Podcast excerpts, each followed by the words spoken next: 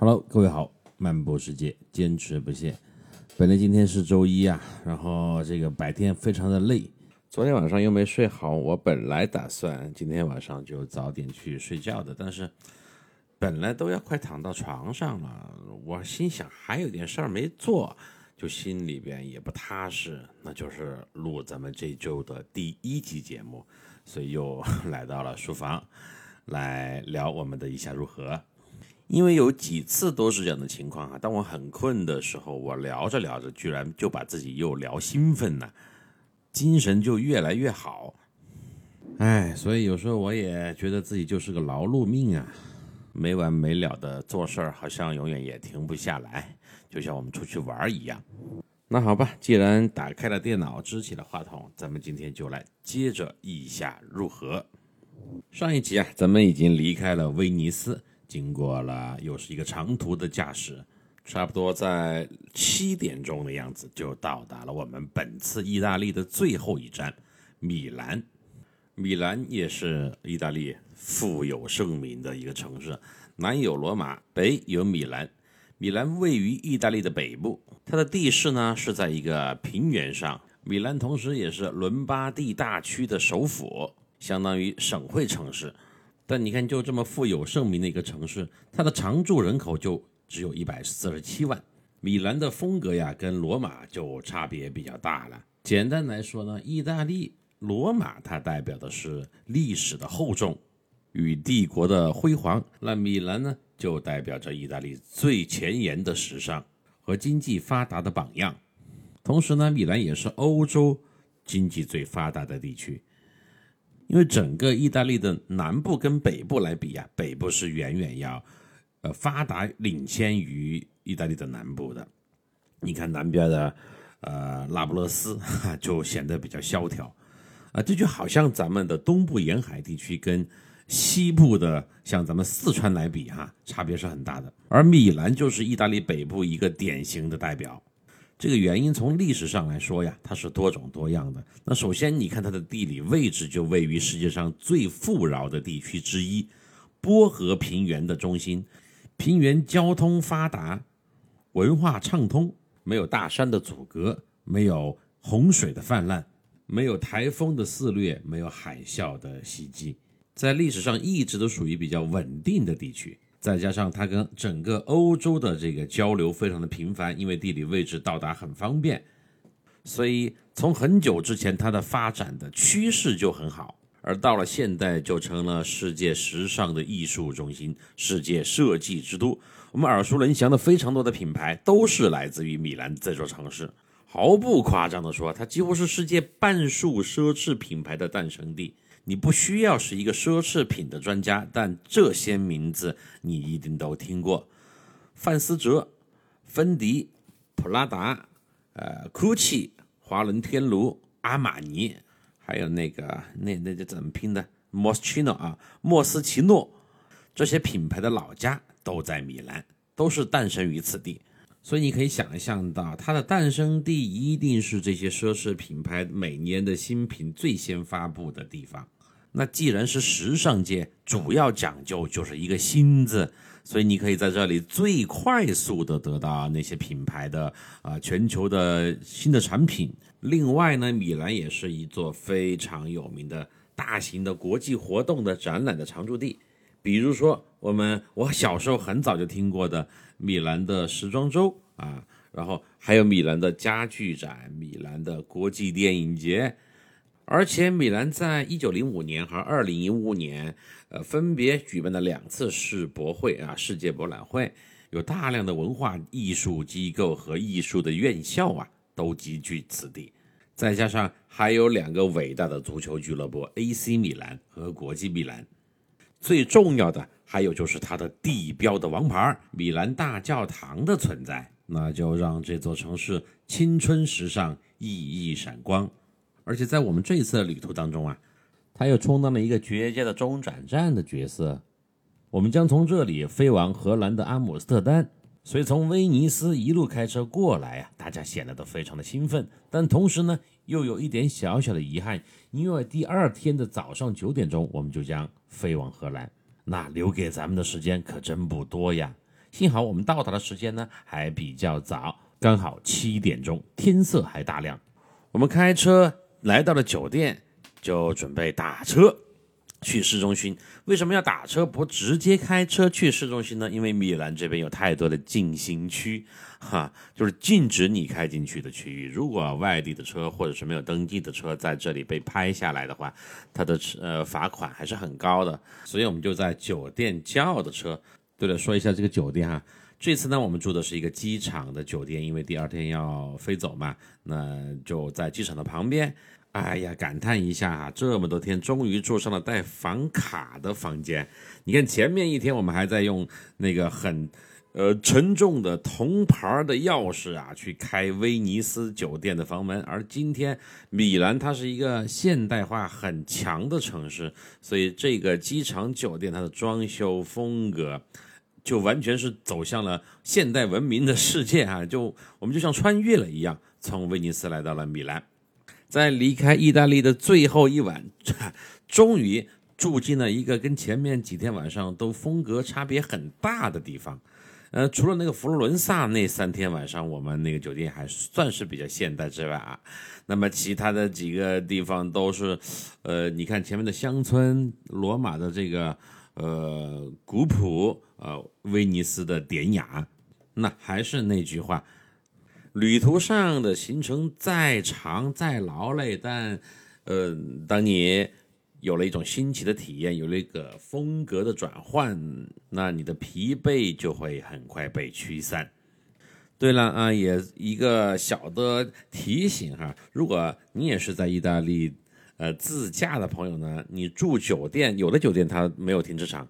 但有停车场的酒店，你都要到前台去拿一个停车卡，放在你的挡风玻璃的位置，因为有的车它是不能停在这个酒店里边的，它是要按照标准来付费的，除非你是这个酒店的住客哈。呃，总之呢，在国外开车确实有很多的细节，但是呢，那也是我们最后一次在。呃，旅途上开车了啊，就这次意下如何的行程当中，嗯，所以呢，我跟何医生也依依不舍吧，哈。一会儿我会聊聊晚上我跟何医生去还车的事儿，哈，又体验了一把刺激。我们打了两个车前往米兰大教堂，嗯，在打车到市中心的路上，我们就觉察到了这里跟其他的意大利城市的不一样。不管是房屋的风格，还是街上的店面啊，都显示出了一种很时尚、很闪耀的氛围。出租车司机呢，都是大爷啊，我目测都是六十五岁以上的爷爷们呢。他们开车还很快，那说明什么呢？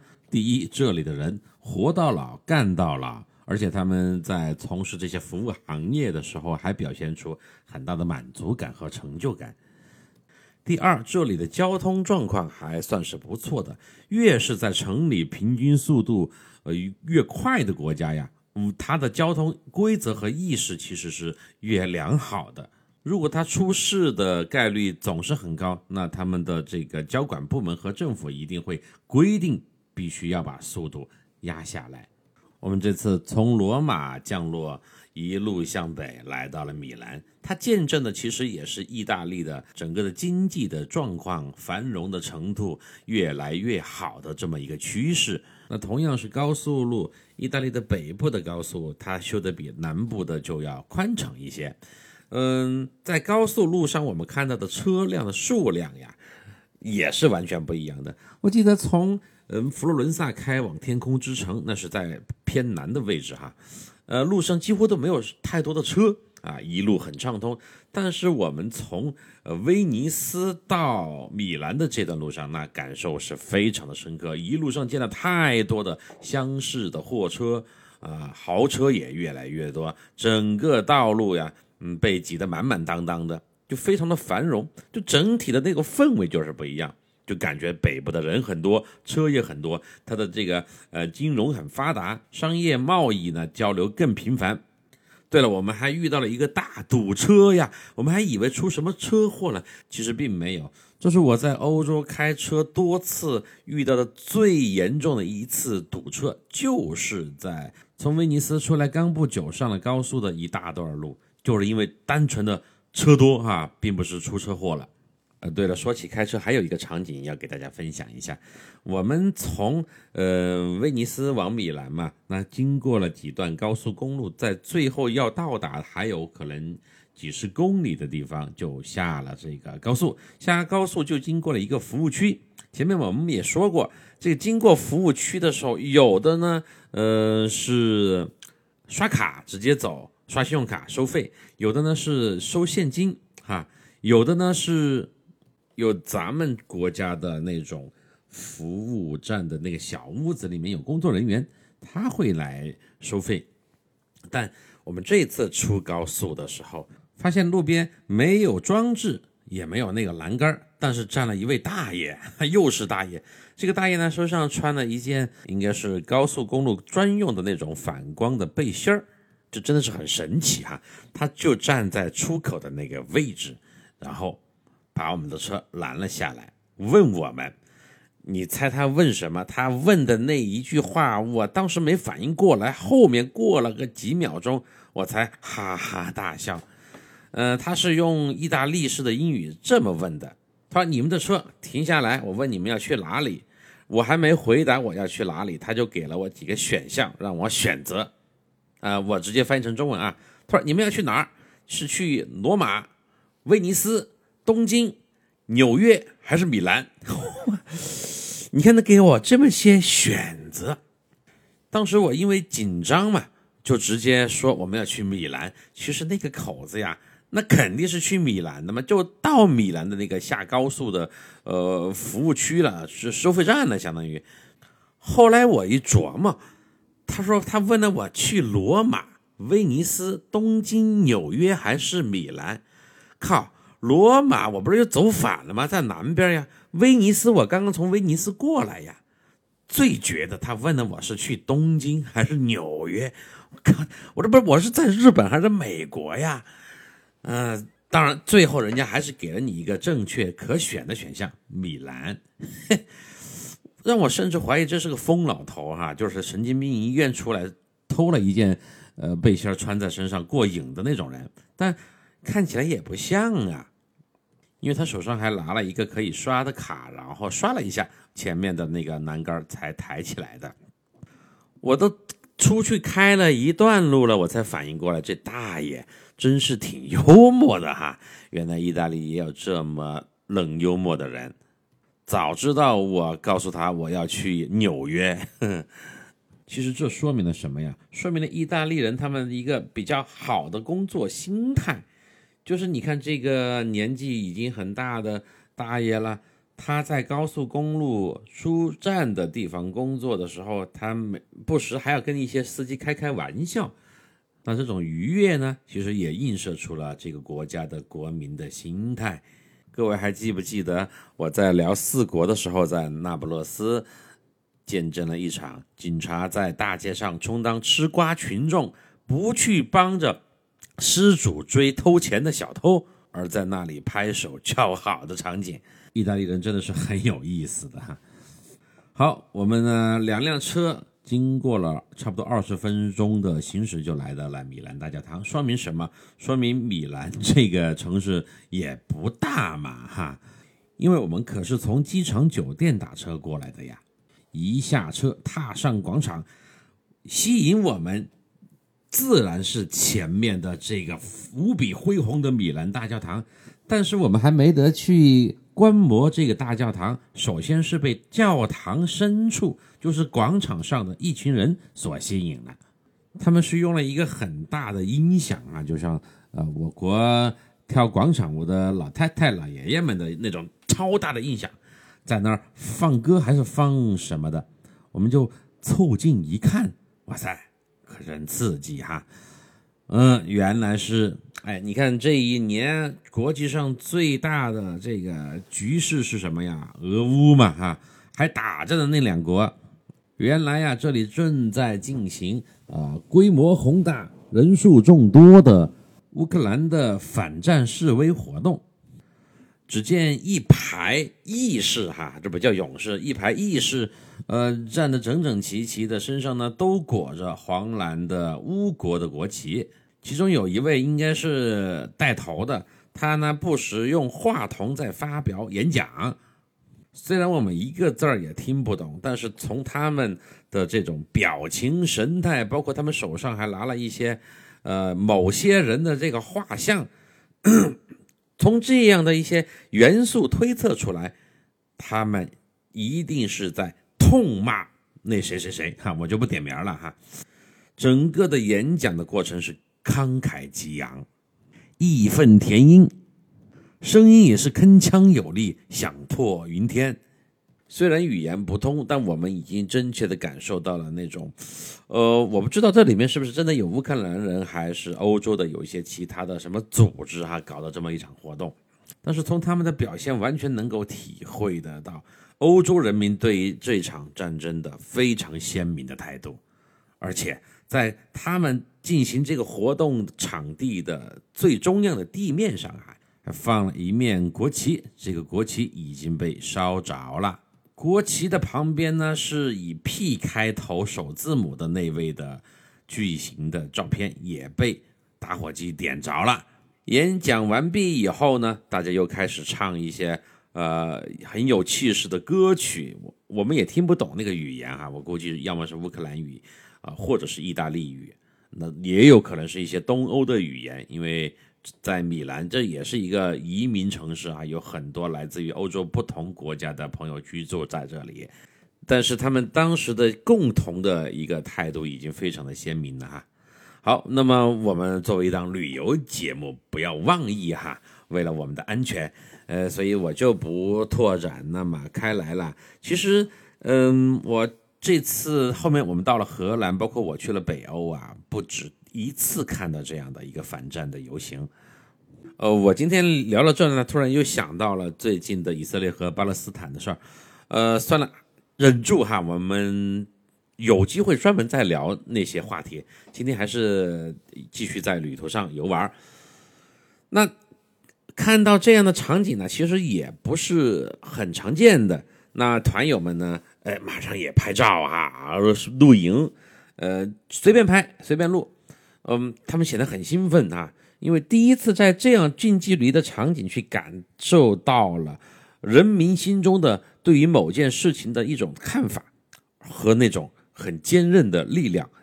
我呢就提醒了他们一句，我说你们拍这个国旗，拍这些没问题，但是发朋友圈的时候一定要注意，呃，不要有那些元素的存在，尤其是国旗的颜色哈。还是比较敏感的，而且国内那些不明白情况的朋友看到你这样的一个朋友圈，还以为你误入了什么组织呢，然后就马上去举报你。反正就这些玩意儿啊，我个人觉得还是能小心的就尽量小心吧，因为在当时那个情景下呀，你自己的体会是最深刻的，并不一定你非要传递给某人、其他的人。他们看了也并不能够感同身受你当时的体会。好看完这个抗议的活动以后呢，啊，他们继续唱他们的，啊，就是说他们的，我们就开始围绕着米兰大教堂开始参观。这个米兰大教堂啊，它应该说是你不管是从远处的宏观角度去观看它，还是你走近了去看它的这个墙上、门上、梁上的一些细节。都是经得起岁月和各国人民的考验的。它不像那个西班牙的圣家堂，呃，圣家堂呢，你从外面看其实有点那种太过于颓废，而且呢，它的这个造型过于的自然化，你还显不出来那种教堂的庄严和美感。但你只要进到圣家堂的内部，你就。必须被炸裂了哈！我们在西班牙的那个专辑当中详细的聊过那个圣家堂，所以它的内外呢其实是有一个反差的。呃，但是这个米兰大教堂它不，它内外都特别好看，都能够呃满足绝大部分人的这个审美。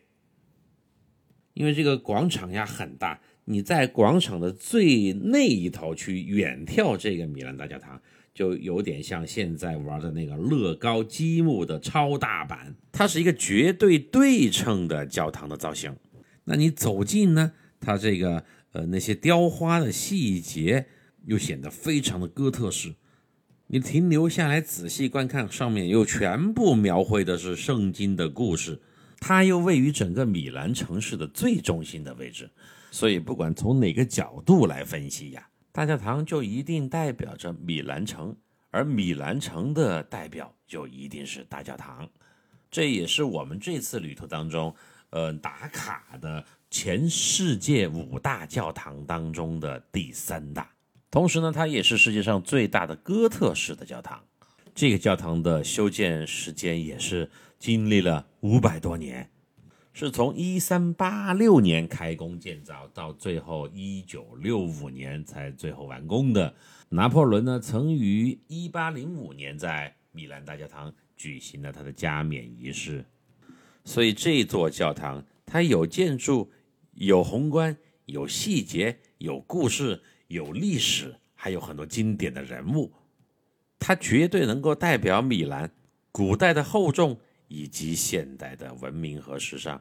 我们前面说了，米兰它是一个时尚感很强的城市，但并不代表它的历史就很短。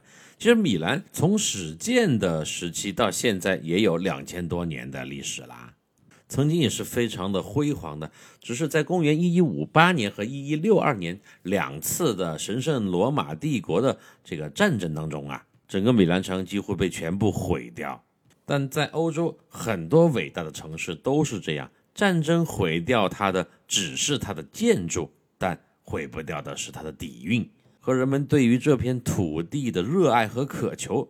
所以到了十四世纪的后半叶，米兰又成为了米兰国的首都。当时的米兰国其实就是一个叫城市共和国。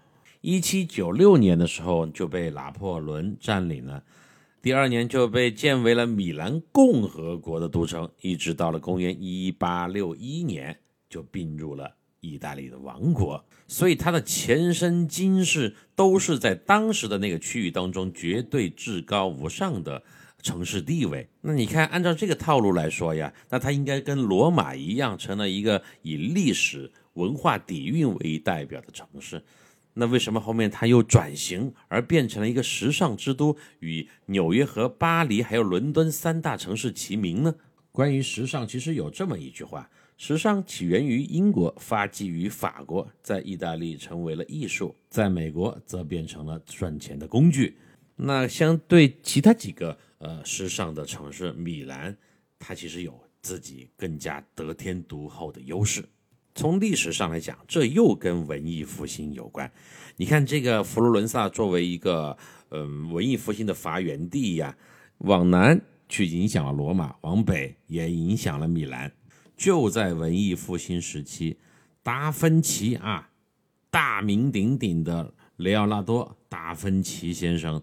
他就为米兰这座城市建造了运河和城堡，当时就开始在佛罗伦萨之外再打造一个呃文艺复兴的中心，因为当时的这批大佬们，他们认为从地理位置上来讲，要想更广阔、更迅速的去传递文艺复兴的这些思想文化和元素呀，米兰其实它更可以覆盖到欧洲。北边的那些国家，再往南走的，其实你就去到了地中海，就入海了，就没有陆地了，所以就选择了米兰这么一个地方。那有了达芬奇的加持，除了城堡和运河，各种各样的艺术品啊、建筑物啊，都慢慢的开始在米兰发展起来。但是到了二战期间呀，敌军轰炸，米兰就受到了重创。但是幸运的是。最后的晚餐啊，这个真迹其实是还是在米兰啊。最后的晚餐以及一大批其他的艺术珍品，还是在米兰城里得到了完好的保存。那用我们中国的这个标准来说，它还有一个非物质文化遗产，就是呃意大利的传统的歌剧，在米兰也是发扬光大的。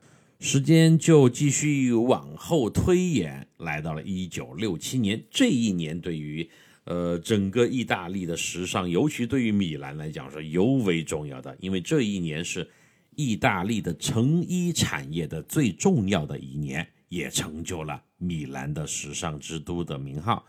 那一年呢，米兰时装周就正式开始啦。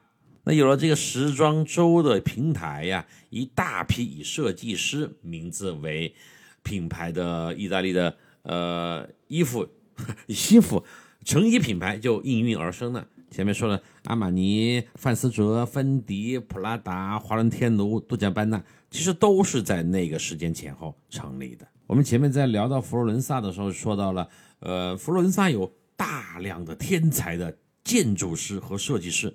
那在米兰这一块有大量的天才的时装设计师，他就是这个水土，他养的就是这么一批人，所以经过了这么多年的一个积累啊，源远流长啊，呃，除了衣服之外呢，香水呀，其他的时尚的产业，包括家具，在米兰也都变成了很有代表性的产业。其实到现在为止呀，在四大时尚之都当中，米兰。依然是排列头号的，所以在这么一座具有时尚底蕴的城市，再加上米兰大教堂的加持，让米兰城啊也变得非常的有魅力。好，那我们一行人呢，逛完了大教堂，又绕着那个广场走了一大圈在广场后面的一个很显眼的街区，看到了一家店面这家店面 居然是卖什么的？你们猜，卖中国的电车品牌蔚来的。整个展厅呀布置的非常的漂亮，然后灯光也很充足，时尚设设计感也很好，就是没有什么人去逛哈。因为坦白来讲啊，电车在整个欧洲，它跟油车的这个地位相比，那那是非常卑微的哈。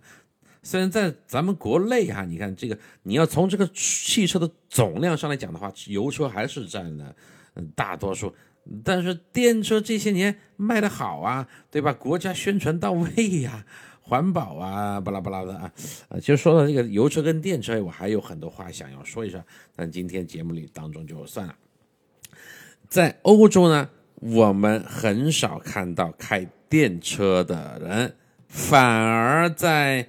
你看我后面在哪儿？奥斯陆、阿姆斯特丹，包括在米兰看到的那些卖电车的门店，都是中国品牌。除了这个蔚来，还有华为汽车。好了，这个就跟咱们的这个国家啊战略的一些计划相关了哈，也就不拓展了。但我还想说一句：战略归战略，人家老百姓买不买单又是另外一回事了。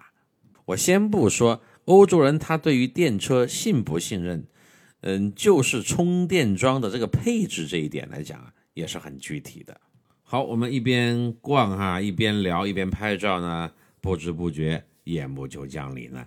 我们发现到了晚上灯光亮起的时候，米兰大教堂周围的那一片又有另外一番味道。嗯，大教堂除了广场呀，它周边还有一些。呃，街区有卖时装的，也有很多高级的餐厅，还有一些呃什么这个可能是歌剧院的，就小型的那个酒吧呀、歌剧院这样的一些建筑物啊。当然，米兰有一个非常著名的大型的歌剧院，叫斯凯拉歌剧院。那下一次我们再去，如果在米兰留的时间多个半天的话，就可以去参观这个斯凯拉大教堂了。那转了一大圈呢，大家也都饿了。嗯，明天就要离开意大利了。那我们八个人又再次达成了共识，今天晚上要吃顿好的，那就又找到了一家在米兰大教堂呃往东走大概步行十来分钟的一个街区，找到了一家餐厅。我们本来想就在那个大教堂旁边最核心的那条呃餐饮街上吃饭的，看了一下价格，那条街。贵贵的离谱，所以我们就决定稍稍往外边再走个几分钟吧。那可能那边的价格要稍稍温柔一些啊。果不其然，这家餐厅便是，而且我们让老板在街边拼了两张桌子，点起了蜡烛，那氛围感呐真的是很棒哈！在时尚之都米兰的大街上，然后吃着烛光晚餐，吹着夜风，看着身边人来人往的穿着光鲜的、时尚又靓丽的俊男美女，不管是你的味觉还是你的视觉，都得到了极大的满足。老杨又很从容地拿出了他的翻译机，为我们点菜，当然少不了的是点酒啊！又来了三瓶红酒。喝着吃着聊着，我看大家的眼神都开始迷离起来。这种迷离并不是因为喝醉了，大家都是四川人，酒量都是很好的哈。那种迷离，其实我读出来的意味就是大家都知道第二天要离开意大利了，表现出了对这个国家的依依不舍。那我就发话了，我说那这样吧，我们明天要离开了。呃，那现在我们每一个人说一个点哈。对于意大利这个国家，我们走了这么多的地方，待了已经有七天了。每个人说一个让你印象最深刻的点，可以是良好的印象，也可以是不好的感受。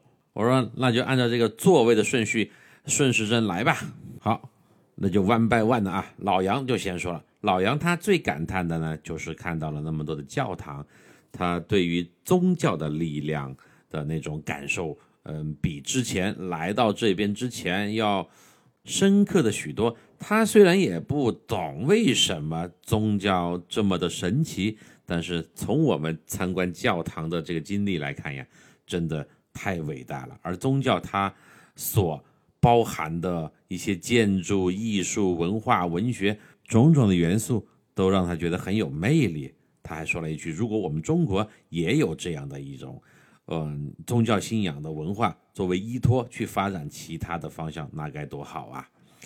嗯，下一位胡姐，胡姐呢，她还她特别搞笑，她还呃沉迷于意大利高速公路上看到那些形形色色的。呃，功能又很齐全，但是配色又很好看，艺术感又很强的隔离带，他就谈了这么一个很微观的细节的东西，其实也体现出了意大利人他们，呃，就是植根于生活方方面面的一个艺术的细胞吧。胡姐还说了一句，哪一天我们中国的隔离带能够修成这个样子，呃就好了。其实我想说的是。并不是咱们的技术达不到，主要我们的理念跟他们是不一样的。我们可能更多的是，呃，侧重于实用，而他们呢会把实用跟艺术结合在一起。好，next，小张，小张这一次呀，前面也说过，第一次出国就来到了意大利，而且是以咱们这种玩法去体验旅途，那就自然。特别的满足啊，尤其是头天晚上那个威尼斯圣马可广场的夜景，让他如此的震撼。他就提到了一点，我们要相信自己的眼睛，哈，国内国外的差别是很大的。我说小张，你先不要得出这样的结论。为什么你这次觉得出来好？意大利哪儿的好？是因为你之前没出来过，而且你是以一个游客的身份来体验的。那如果你作为一个工作者或者是生活在当地的人呢，可能又不一样。但小张让我感到我的成就感很大的一点就是，他说：“赵哥，我有机会以后还要跟你出来玩，因为我见到了我之前就根本没有想象到过的场景。”好，那刘姐她最印象深刻的一点是什么呢？她特别怀念佛罗伦萨的那个。呃，我们看到三段表演者的夜晚，他说那是一个让他终身难忘的夜晚。大家还记得吧？他也去跳了一段舞哈，沉醉于其中啊。好，接下来是谁？何医生，何医生他永远是与众不同。他就是说，赵哥，我觉得这边的冰淇淋是真好吃啊。我说好，嗯，多吃几个冰淇淋吧。然后是陈医生，陈医生呢，他之前他其实家庭条件也挺好啊，他的老公也很宠他。之前因为在医院的检验科担任主任嘛，确实没有那么多的时间出来玩，一直在一个比较封闭和固定的呃环境和空间当中，他就只说了一句话：我以后还要多出来玩，要多出国去看外面的世界。像我们这个年龄呢，再不走就走不动了。儿女的事情让他自己去操心吧。其实陈医生他有一个非常优秀的女儿，现在在英国工作。接下来呢是我们的美女 Nancy 啊，Nancy 老师呢，她的感叹就是我们听到的和看到的不一样啊。这句话 懂得自然都懂。我说是的，你要相信你眼前看到的呢，还是你相信在国内听到的呢？Nancy 其实是一个。爱国青年哈，你别看他这么年轻哈，其实对我们的呃祖国是有非常强烈的情感的。他还说了一句：“我们真的不能只是自我麻醉。”我说：“麻醉啊！”我旁边的何医生就是个麻醉师，让他给你麻醉。大家都笑了。好，不开玩笑。Nancy 说呢，他说我们不能自我麻痹，我们要真的看到差距，我们要真的看到这边的真实的一个情况。才能够回去用借鉴那些好的东西，帮助咱们的国家取得更大的成就。哇，他当天作为我们团队当中最年轻的人，说出了这样的话，呃，大家都觉得很是欣慰。谁说咱们的年轻一代怎么样怎么样？我们的祖国是很有未来的。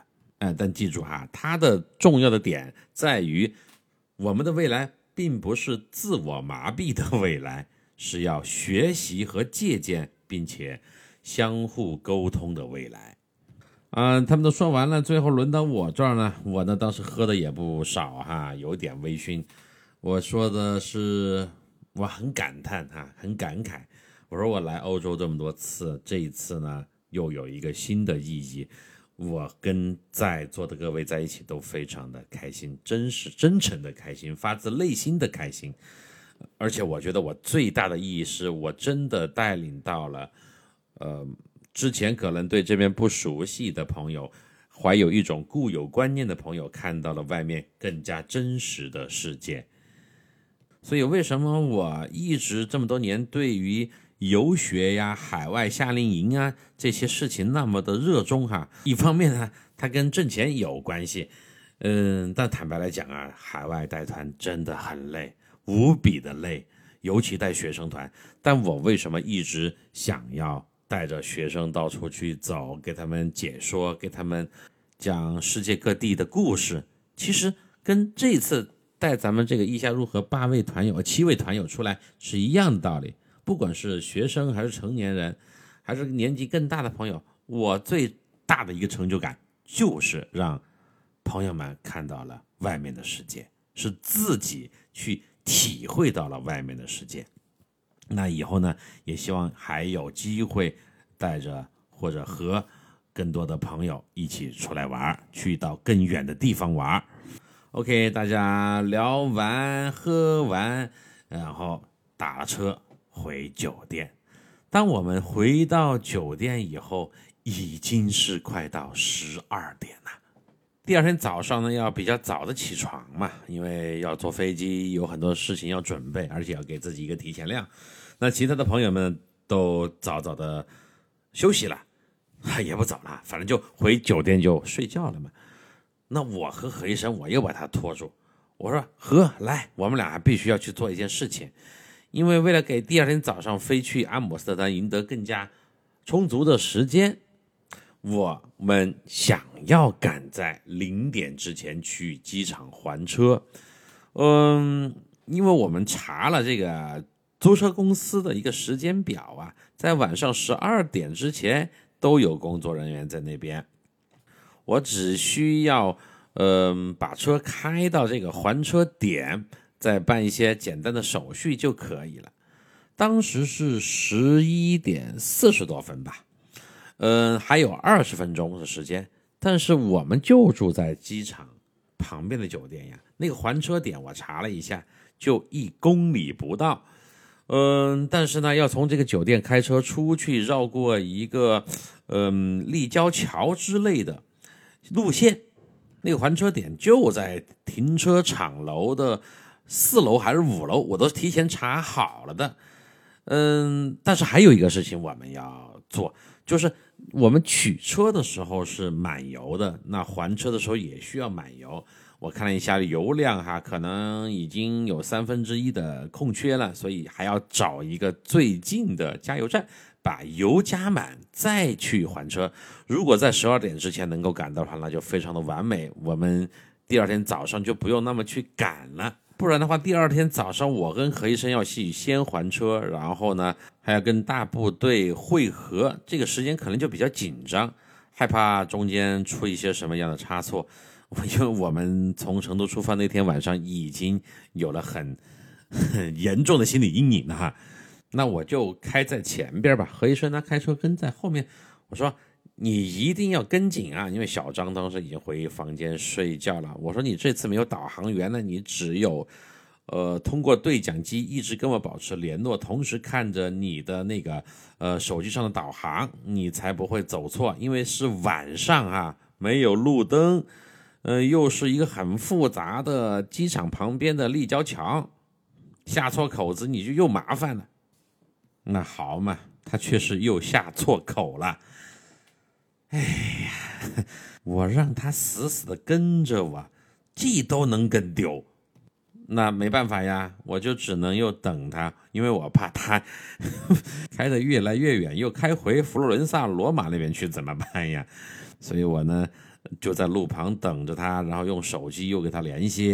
我说：“你快找最近的口子回来。”啊，终于哈，没耽过多久，可能也就几分钟吧，他掉头回来了。然后我们俩找了一个加油站，加完油，最后终于一起开进了明亮的停车场的区域。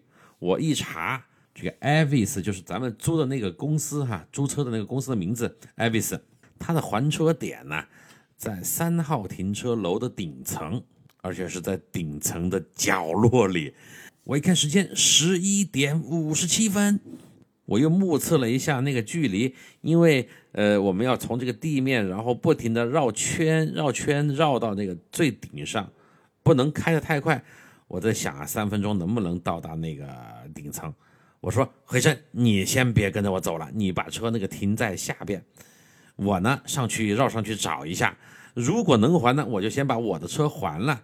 嗯，如果不行的话，至少我们找到了还车的地点，第二天早上起来就不用临时再去找这个还车点，就可以节约很多时间。他这次呢，乖乖的把车停在旁边玩手机，我呢就把我那辆红车啊，呜，加大马力，很快的速度开到了呃停车楼的最顶层。终于看到艾维斯那个还车点的标志了，但是一看时间，刚好十二点零一分，我就眼睁睁的看着最后值班的那位工作人员脱掉了他的工作制服，换上了他自己的运动服，消失在了楼角的电梯里。哎，车是还不上了哈，但是何医生要是不走错口子那一下，我们肯定也就赶上了。不过呢，也是有价值的哈，好吧，那我就返回说，何医生，走，咱们回去睡觉。他说，赵哥怎么不还了吗？我说明天早上再跟着我上来吧，我已经找到地方了。因为第二天早上临时现找的话，车多人多，一定会耽误不少时间的。就这样，我们回到了酒店。当我洗漱完毕躺下的时候，已经一点钟了，而我们五点半就要起床。躺在床上，我还睡不着。呃，因为除了意大利这一段呢完美的结束之外呢，我又想到第二天就要见到我的老朋友安道先生了，又有一点莫名的兴奋。在这样大脑异常兴奋、身体又极度疲倦的情况下，我都不知道我是几点钟入睡的，只是早上的闹铃啊，让我嘣的一下又坐了起来。第二天早上呢，我们按照原计划早早的起床。吃了早餐，然后还车，托运行李，一行八人来到了登机口，准备前往我们这一次的第二个国家荷兰。飞行时间大概是在两个多小时，在航线的另一端，中午时分，安道将在机场接机。等待登机的时候，我已经在幻想我跟他见面的那个场景，并且第一句话我要说什么呢？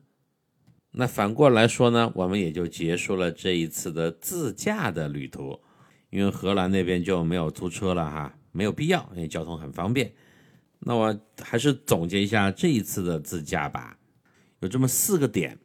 第一点呢，成本确实比较高啊，我们这样的租租车呢，呃。加油、过路、停车，呃，这三大项，包括买保险啊，其实花了不少钱。但是正是因为这个钱花到位了哈，所以就玩得很自由、很惬意，而且分摊下来也算好。第二一个呢，就是人员安排是很合理的。你看我们一车跟二车呀，呃，坐的都很舒适，聊的也很畅快。在五天的自驾行的这个旅途当中啊。嗯，车与车之间和车内部的关系也更加的紧密了，显得也很和谐。第三点呢，呃，这一次我规划的这个行程的分布还是比较合理的哈。有两天虽然超过了两百五十公里的长途的驾驶，但是我们都不累啊啊！有一天，呃，往返应该达到了四百多吧，就是去天空之城的那一天，所以这个驾乘的体验感是很好的。嗯，第四点呀，我要表扬一下我自己和何医生哈。嗯，我自己虽然是欧洲开车的老司机了，但是大家还记得第一天我在只睡了两个小时的情况下，还是完成了圆满的完成了驾驶任务哈。呃，也给自己送上一个掌声。而我更想表扬的是何医生，何医生第一次在欧洲大陆自驾，担当了大任哈。也是一个很好的开始嘛，嗯，我相信他以后自己再去那边，在国外去租车去玩的话，应该就很从容了。最后一点呢，是很实用的一点，我这一次在意大利开车也学习到了更多的一些自驾方面的知识，比如说加油、停车、过路费，怎么去操作。当然，最重要的，我又认识了一个 我们国内的。自主品牌在国外的一个欧洲版本的车，就是我这一次驾驶的这一辆奇瑞的 DR 骚红色的 SUV。我记得在意大利的一个这个高速公路上的服务区啊，有一位来自于德国的哥们儿，还专门走过来问我这个车是什么车，我还跟他聊了好一会儿呢。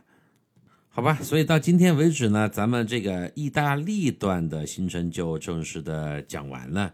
嗯，借用我几个月前写的那个宣传词里面的一句话吧：志同道合的人在路上的聚会，我们在意大利完成了，而且很圆满。按照《四国奇遇》的习惯，我们来一段总结。初到罗马时，换乘的奔忙，见证梵蒂冈的灿烂与辉煌；佛罗伦萨老街上的惬意徜徉，登上中世纪古堡时的神采飞扬；跨越天空之城的心情激荡，比萨斜塔下拍照时的有趣模样，拉斯佩齐亚半山腰的绝妙风光。五渔村里大型的国际吃瓜现场，威尼斯圣马可广场的魔幻月亮，震撼到极致的米兰大教堂。对于意大利，大家从陌生由充满了期待到身临其境的感叹，让我们在离开意大利的时候，充满了一种矛盾的情感，无比的满足。有万般的不舍。我还想说的是，旅程不会在我们离开的时候开始，也不会在我们离开的时候结束。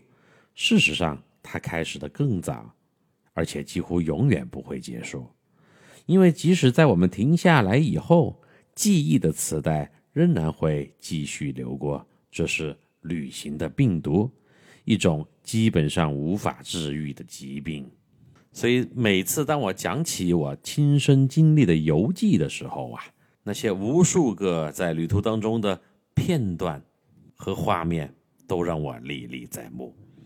旅行打破了我们固有的生活轨迹，好像现在流行的说法就是打破了那个什么平行空间啊，平行宇宙，让我们与旅行目的地的人、事还有物擦肩而过，带给自己丰富的生命的体验，也或多或少的传递给当地人一些信息。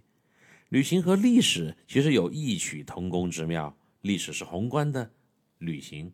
则更具体，他们都让我们切实的认知到了自己生活的客观世界，不偏颇、不狭隘的看待一切我未曾了解和接纳的事情或现象，更加能够通达的面对任何一种可能。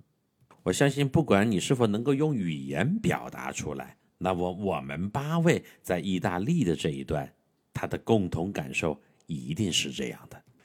一句话送给我们这一次完美的意大利之行：解开昔日旧枷锁，今日方知我是我。